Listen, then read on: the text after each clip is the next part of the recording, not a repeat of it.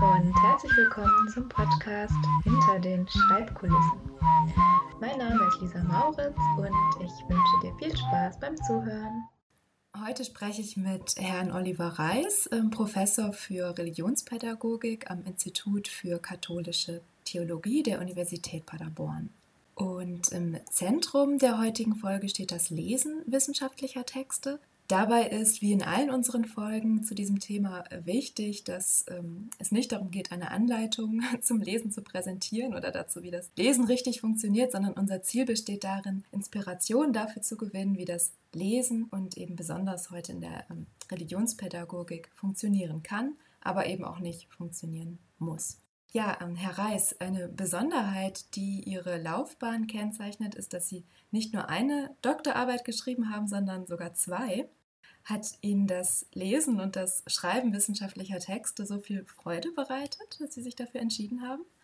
Nein, das, das, kann man so, das kann man leider so nicht sagen. Das liegt daran, dass ähm, in der Theologie braucht man, um professorabel zu sein, braucht man einen theologischen Abschluss. Meine erste Promotion war ein Dr. Phil, ein Doktor der Philosophie, und der zweite war dann ein Doktor Theologie. Dafür bin ich aber nicht habilitiert. Also das hat einfach mit, mit der Fachkultur was zu tun, dass die Kirche erwartet, dass man einfach einen bestimmten, ähm, ja, einen, einen, einen Abschluss an einer theologischen Fakultät auch hat, die dann eben diesen Dr. Theol vergeben können. Tatsächlich ist das aber schon ähm, ganz spannend, weil meine beiden Promotionen in ganz unterschiedlichen Gebieten liegen. Und das bedeutet da dann auch eben, die erste Dis war stark in der systematischen Theologie und dort ist Lesen und Schreiben was anderes als bei der zweiten der Religionspädagogik. Also die natürlich die reine formale Praktik des Lesen und Schreibens ist wahrscheinlich kaum unterschiedlich, aber der, der Schreibstil und die Bücher, die gelesen werden, sind halt anders. Ne? Mhm. Und inwiefern unterscheiden sich die, die Bücher, die gelesen werden? Also in der Religionspädagogik hat man sich sehr stark so auf so einen, ja, so diesen, diesen angelsächsischen Stil mit Kurzbeleg, mit äh, studienartigen, studienartigem Schreiben. Also der Forschungsstand wird zusammengetragen und dann ja, werden stark eben Thesen abgeleitet oder Theorien ähm, aufgeführt. Und also es ist so ein, so ein, ein, Schreibstil, der versucht, Plausibilität über bestimmte Referenznetzwerke ähm, herzustellen. Also wo andere Studien sozusagen den, den Boden dafür bilden und man dann eben versucht, über eigenes methodisches Vorgehen ja, eigene Daten auch zu erzeugen und zu interpretieren. Also sehr stark ist, geht es dort darum, was haben die anderen schon zu dem Thema geforscht und wie ordne ich mich dabei ein. Also das ist so ein, so ein, so ein Stil, der wie so ein Einklinken funktioniert. Also in, in die Referenzen, das sind aber hier in dem Fall eben andere Studien, während in der systematischen Theologie andere Autoren und andere Studien eher unsichtbar bleiben hinter dem Gedankenstrom, in dem ich mich einfüge. Ja, also die systematische Theologie reflektiert ja nicht, was Menschen machen, sondern sie reflektiert, was ja aus Sicht Gottes mit der Welt los ist und ähm, wie die Welt ja zu, zu bedenken und zu bearbeiten ist unter dieser Visio Dei, also unter dem Blick Gottes. Und Sie können sich ja vorstellen, dass natürlich hat man da Referenzen in den Fußnoten, aber das ist zum Beispiel ganz interessant. Also dort sind klassischerweise die Referenzen in der Fußnote und man, man versucht nicht dort ähm, also der eigentliche Gedankenfluss ist, ist über Gott nachzudenken oder von Gott her auf die Welt zu schauen. Und dabei spielen Autoren schon eine Rolle mit ihren Argumenten, aber ähm, nicht mit Forschungsständen in dem, in dem Sinne, dass man versucht, Plausibilität über ja, so zu erzeugen, was machen andere Studien, sondern ja, im Grunde muss man den Gedankenfluss am Leben halten können. Also es geht darum, ja, den Gedankenfluss zu kanalisieren und zu steuern. Und dafür nehme ich Referenzen, um bestimmte Weggabelungen zu markieren. Aber eigentlich muss ich mich auf den, auf den Gedankenfluss konzentrieren.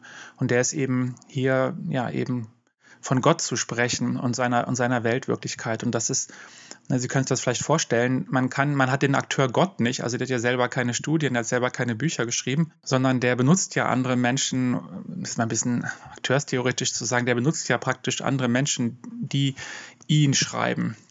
Ne, das, ist, das ist das Problem. Also wie kann man in der Theologie eigentlich so schreiben, dass hier Gott der Schreibende ist und gleichzeitig Menschen eben die ausführenden Und wenn ich dann dort Referenzen beziehe, dann sind das eher Instrumente, Schleusen für den richtigen, für den Gedankengang, der angemessen ist. Und, und da geht es nicht um Objektivität, Wahrheit und, und Richtigkeit von, von Aussagen. Das ist eine ganz andere Art von, von Logik, was Plausibilität dann meint.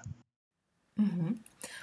Was ist dann die Erkenntnisquelle, also ähm, woraus, ähm, ja, oder worauf bezieht sich dieser ähm, Gedankenstrom oder der Bewusstseinsstrom?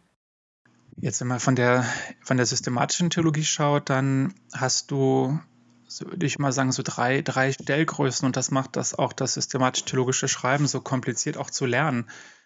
Ähm, weil das, das ist eine ständige Relationierungsaufgabe von, von drei Quellen, in, aus die jeweils sprudeln, aber eigentlich nicht selbst sprudeln, sondern schon wieder interpretiert sprudeln. Also du hast die biblischen Quellen, Du hast die, die Tradition, also das, was andere Menschen vor dir gedacht haben. Und du hast eben die aktuelle Zeit, also die, die jetzige Situation, in der Menschen glauben und in dem sie Gott erfahren oder Gottes Willen beschreiben wollen. Und das kennen wir ja alle so, dass das Grundproblem der Hermeneutik, dass diese drei Quellen ja nicht einfach getrennt sind, ja, sondern wenn ich heute auf einen biblischen Text gucke, dann ist da eben die heutige Situation, ist da schon eingespeist, ja, die ist da drin, weil es mein, meine heutige Situation ist, die schaut. Und gleichzeitig mache ich das mit einer Schulung in der Tradition.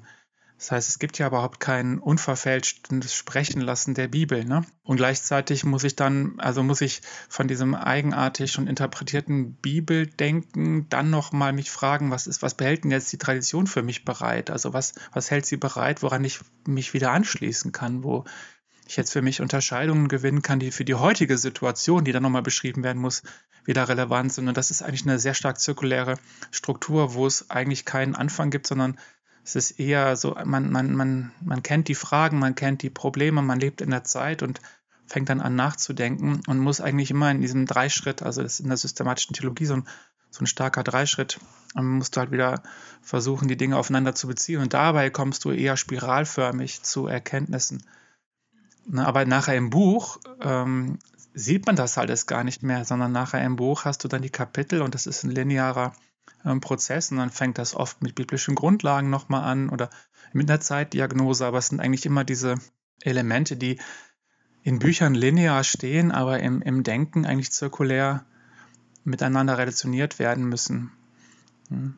Und dazu gehört auch ein gutes Management dessen, ähm, ja, was man, was man jetzt nicht weiter verfolgt, ja, so genauso wichtig wie das, wie diesen Gedankenstrom ja, drin zu sein und, und sich davon treiben zu lassen, ist es auch genauso wichtig, ähm, das, das Vergessen von bestimmten Dingen, weil sie in der heutigen Zeit eben keine Rolle spielen oder das Abblenden von, von Dingen. Und wenn man da die heutigen Studierenden, erlebe ich das oft so, dass die alles wie Daten nehmen, die alle gleich flächig sind.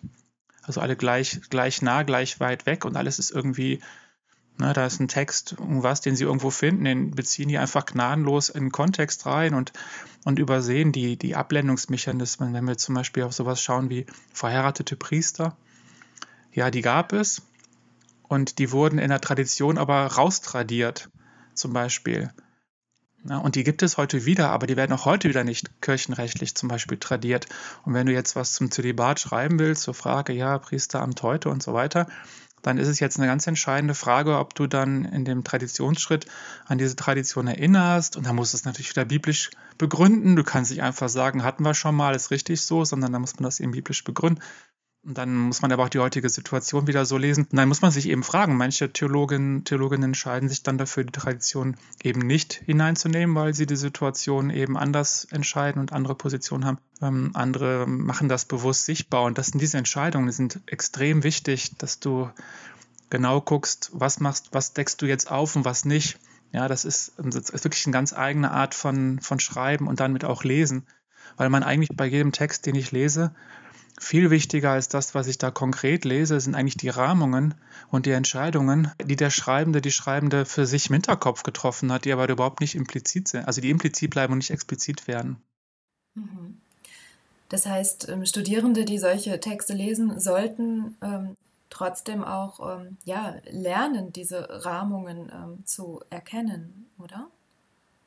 Ich glaube, dass das sogar, ähm, also jetzt ne, diese Disziplin eben, das ist das Fach, dieses in der systematischen Theologie halte ich das sogar eigentlich für den entscheidenden Schlüssel, dass du siehst, ähm, was die Schreibenden tun. Ja, also welche, mit welchen Praktiken sie dort eben Dinge vernetzen, Bezüge herstellen und was dann die Prämissen dieser Entscheidungen sind, das ist, halte ich sogar viel wichtiger, als die Aussagen selber auswendig zu lernen oder so.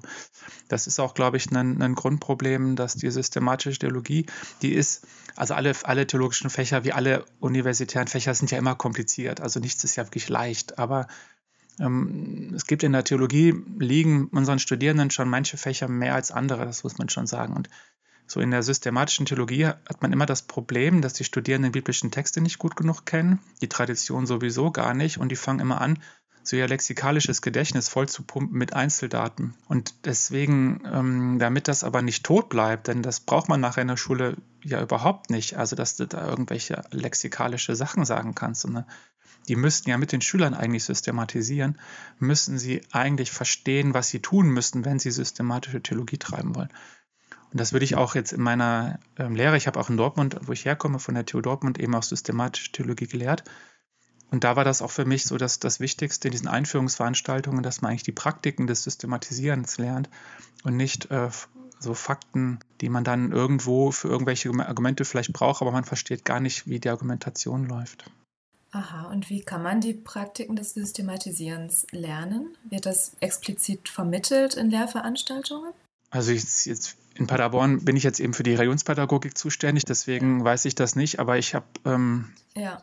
aber in, in Dortmund zum Beispiel ähm, gibt es ja theologische Texte zur Trinitätslehre jetzt zum Beispiel so ein Gegenstand, Trinitätslehre, und du kannst einfach zeigen, wie in den frühen Jahrhunderten sich diese Lehre überhaupt entwickelt hat, also wie sie sich verfestigt hat und, und welche Entscheidungen dazu gefügt haben. Und im Grunde hinter jeder jeder, jeder historischen Entscheidung zur Trinitätslehre hin steckt immer dieser Dreischritt. Also der ist sozusagen eingekapselt. Also alle diese Autorinnen und Autoren haben immer biblische Konzepte, die sie kennen. Zum Teil hatten die noch nicht mal alle vier Evangelien, sondern nur zwei oder eins, auf die sie dann rekurrieren. Und dann ähm, kannst du sehen, wie sie eine Zeitfrage haben, Kirchenverfolgung, Ablösung von der Synagoge, Ausbreitung ähm, in den hellenistischen Sprachraum, also dieses genau, was da gerade abgeht. Und du siehst dann, mit welchen, mit welchen ja, Denkmustern sie das eben bewältigen. Und dann habe ich zum Beispiel in, in Dortmund dann so gemacht, dass ich tatsächlich Stühle im Raum aufgestellt habe und ähm, die Dinge mit Personen benannt habe. Was ist das, was, was ist die Ressource? Und jetzt, und jetzt, jetzt stehst du in der Situation und willst für deinen Kontext, ähm, möchtest du einen Text schreiben und dann ging die Person hinter den Stühlen her und hat immer kenntlich gemacht, was sie sich jetzt woher holt, also was, was sie jetzt nutzt von, von diesen Ressourcen, die dieser Stuhl jeweils ähm, bereithält. Und man kann dann eben sehen, wie dann eben eine historische Figur genau das getan hat. Und man kann das praktisch rekonstruktiv ähm, deutlich machen. Und das, das ist, glaube ich, eine Grundstruktur, die man dann auch den Studierenden für heutige Fragen ähm, aufgeben kann, das jetzt genauso zu machen. Also mach dir klar, was sind die Ressourcen, die du zur Verfügung hast und jetzt fang an, für dich eine, eine Perspektive zu entwickeln, wo willst du überhaupt hinlaufen? Das musst du nämlich vorher haben, weil die Referenzen das nicht für dich entscheiden. Das musst du im Grunde schon vorher wissen. Aber das, das, ist, das ist schon echt, das ist schon richtig komplex. Also alleine schon, wenn für die, unsere Studierenden sich zu entscheiden, wo sie überhaupt hinwollen, also was so ihre Richtung ist, was so auch ihre theologische Intuition ist. Ne, wenn du eigentlich immer nur trainierst, so Fakten oder scheinbare Fakten in dein Heft zu schreiben, ja. entwickelst du die Intuition eigentlich nicht mit. Aber um die würde es eigentlich gehen, um die, um die theologische Intuition. Mhm. Das heißt also, anstelle einer ja, klassischen Fragestellung ähm, steht am Beginn äh, eines solches Textes eine theologische Intention. Ähm, das, was ist das eigentlich genau? Ich glaube, da greifen wir jetzt, also das, ist wirklich eine gute Frage, weil ähm, ich glaube, dass das macht, das, das ist das, was jetzt so Professionelle von, von Dilettanten nochmal unterscheiden würde. Und das wiederum ist ein Wahnsinnsbildungsprozess, den man wahrscheinlich nur ganz schwer aufschlüsseln kann. Aber ich glaube, dass das, das unterscheidet gute Texte von, also auch bei Studierenden schon, gute Texte von schlechten Texten, ob sie, ähm, also die Theologie versucht, Gott und Welt zusammenzubringen. Und und die, eine, eine theologische Intuition ist, ja, wie Gott und Welt eben jetzt für dich in deinem Leben, in deiner, in deiner Person, aber auch in dem, was du gelernt hast, ja, was, was, was für Zusammenhänge du da rekonstruieren kannst. Und jetzt zum Beispiel ne, denken wir an so eine Frage von Segnung von, Gleichgeschlecht, von gleichgeschlechtlichen Beziehungen. So, ja, ist vielleicht jetzt so ein Thema. Und das wäre wirklich, das wäre jetzt eine systematische Fragestellung. Ähm, aber du brauchst, du brauchst eine Intuition erstens, dass das fragwürdig ist, dass die Ablehnung. Oder du hast so die Intuition, dass man da am besten gar nicht ranrührt, weil das nur wieder Konflikte auslöst. Oder es treibt dich um und du sagst, da muss ich auf jeden Fall jetzt was zu tun. Also das kann, kann nicht so stehen bleiben. Ähm, oder du bist nochmal ein stark kirchlich engagierter Theologe, so, der die Aufgabe vorgelegt bekommt, begründe es nochmal. Ja, das, und dann brauchst du aber eben eine, dann hast du eine andere Strategie, ja. Also derjenige, der das Verbot der Segnung von gleichgeschlechtlichen Ehen jetzt zu bearbeiten hat, der hat sozusagen, der macht das Gleiche, aber es ist, ist in sein ganzes Tun, seine ganze Art der, der Relationierungen von den einzelnen Referenzen, hat er eine ganz andere Strategie, worauf er oder sie hinaus will. Und das, das, das Coole ist nun aber in der Theologie, also gerade in der systematischen Theologie, dass das ja natürlich nicht sichtbar werden darf, ja. Also du kannst ja nicht schreiben, ja, ich meine ja so, ich bin ja dagegen, deshalb schreibe ich mal einen Text, sondern du musst diesen Text so schreiben, dass es von Gott her und sozusagen der Kirche als Sakrament Gottes und so weiter plausibel ist, dass das so ist. Ja? Also das, das macht das ja so kompliziert. Du brauchst eine theologische Intuition, aber um die darf es gar nicht gehen ja, sondern, sondern in der Theologie hat noch lange Zeit dieses wissenschaftliche, unpersönliche gepflegt, also viele passivische ähm, Verwendungen und sehr kompliziert und hat dadurch versucht, die Person eigentlich zu verunsichtbaren, ja. Aber ist für, ist für Studierende, also ich glaube, ähm, für Studierende jetzt in Paderborn, was ich so mitkriege, ist zum Beispiel so der, der Grundkurs systematischer Theologie ist echt so, eine, so ein Sprung. Also schafft man den, schafft man den nicht, weil man eben genau an diesen Fragen auch so, so Probleme hat. Ähm, einerseits, was eigen will, ne, die Lernen wollen, dass man sich sichtbar macht als eigene Person und gleichzeitig ist es ein hochnormatives Verfahren, wo es eigentlich gar nicht um mich geht, ne, sondern um Rationalitäten, die im Fach liegen. Ja, das ist sehr, sehr spannend. Also ähm, ich komme ja aus dem Fach ähm, Deutsch als Fremdsprache und ähm, ja, dort ähm, mache ich auch ähm, ja hauptsächlich qualitative Forschung wo ähm, ja man einfach ganz, ganz anders an ähm, so ein Thema herangehen würde. Ähm, wenn man jetzt, ich überlege gerade, wenn ich das qualitativ erforschen würde, würde ich mir überlegen, ja, ähm, vielleicht Interviews zu führen mit ähm, homosexuellen Paaren und zu fragen, wie stehen sie dazu oder auch mit Priestern, um dann die Perspektiven zu vergleichen. Und ja, ähm, ja da spielt ja so eine theologische Intention, die Sie gerade beschrieben haben, überhaupt gar keine Rolle. Nee.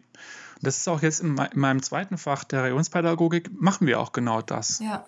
Ja, dann würde man eben sich überlegen, ja, was, was sagen denn die Betroffenen, was sagen denn aber auch die, die es zu entscheiden haben, was bringen die für Begründungsmuster und und ähm, was, was, was haben die für Folgen, wenn man dieses Muster hat, was und so.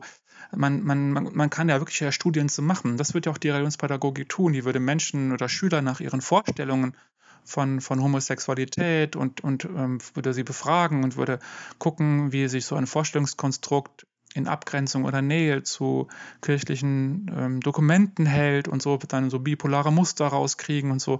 Das wäre, das ist das, was ich heute eher tun würde. Aber das ist eben ähm, in der Theologie, würde man sagen, dass das eine ist die Frage des gelebten Glaubens, also was machen Menschen? Ja. Ja. Und, und die, die Theologie, jetzt ist gerade die systematische Theologie, auch die biblische Theologie, bei der historischen ist es auch anders, weil sie auch viel gelebten Glauben untersucht.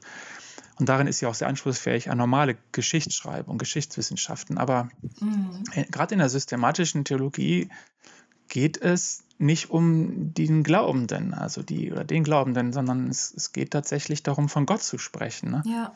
Und das ist eine, eine ganz andere, äh, wirklich eine ganz andere, ganz anderer Sprechauftrag, ne? wo eben derjenige, der, der so einen Text schreibt, ist ja eigentlich ein Beobachter Gottes, wie er die Welt beobachtet. Und damit hat er eigentlich eine total heikle Sprechposition, weil er, ja. weil er ja fast schon in gottähnlicher Position jetzt etwas über Gott aussagt, ja.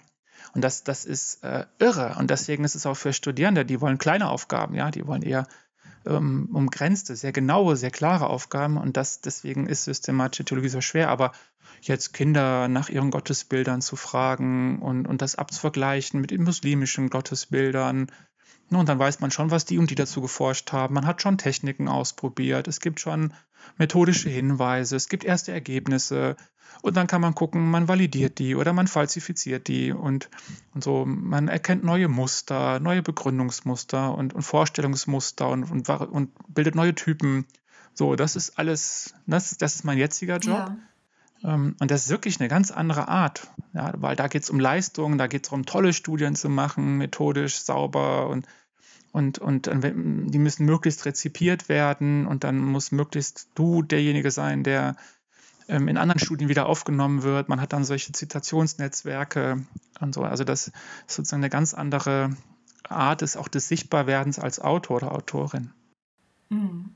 Ja, ja, sehr spannend. Einfach auch, dass Sie äh, diese beiden Einblicke haben in diese ähm, zwei ganz verschiedenen ähm, Forschungsfelder. Ja. Ich hätte zum Abschluss noch eine Frage zu einer Ihrer ähm, beruflichen Tätigkeiten. Und zwar sind Sie ja auch ähm, als Coach äh, für Promovierende, unter anderem für Promovierende tätig. Ähm, und da würde mich noch interessieren, welche Hinweise Sie ähm, Studierenden geben könnten vor dem Hintergrund dieser Coaching-Erfahrung, was das Lesen wissenschaftlicher Texte betrifft.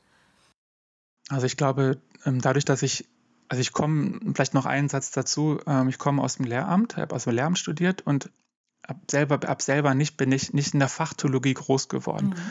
und habe wirklich schmerzhaft und über viele Jahre diesen Sozialisationsprozess mitbekommen, was es heißt, ähm, systematischer Theologe zu werden und habe dann nachher nochmal schmerzhaft ähm, wahrgenommen, wie, wie viele Jahre es dauert, dann Religionspädagoge zu werden. Also das sind wirklich zwei, ähm, zwei Prozesse und ich glaube, was, was mir dabei geholfen hätte, wäre, wenn man das eben mir überhaupt mehr explizit hätte machen können, wie das eigentlich funktioniert. Also in der Theologie, aber ich vermute, in den meisten Fächern werden diese Mechanismen eigentlich abgedunkelt. Also mhm. man, äh, man sieht sie nicht. Und, ähm, und ich glaube, dass es schon hilfreich ist, zum Beispiel mit Lehrenden wirklich mal auf der Metaebene Texte zu lesen. Ja. Also nicht nur ja, hat jetzt herausgefunden, Gottesbild bei Kindern im Malen, ne, drei- bis sechsjährige so und so, sondern warum eigentlich äh, malen? Warum eigentlich die, die drei- bis sechsjährigen? Und, und warum, die, warum diese Forschungsfrage so? Ah, die kommt aus der Studie. Was macht denn die Studie? Ne? Also, wo man dann zum Beispiel bei der Ordenspädagogik diese Links mal richtig herausarbeitet. Also, was wird hier variiert? Was bleibt stabil? Mhm.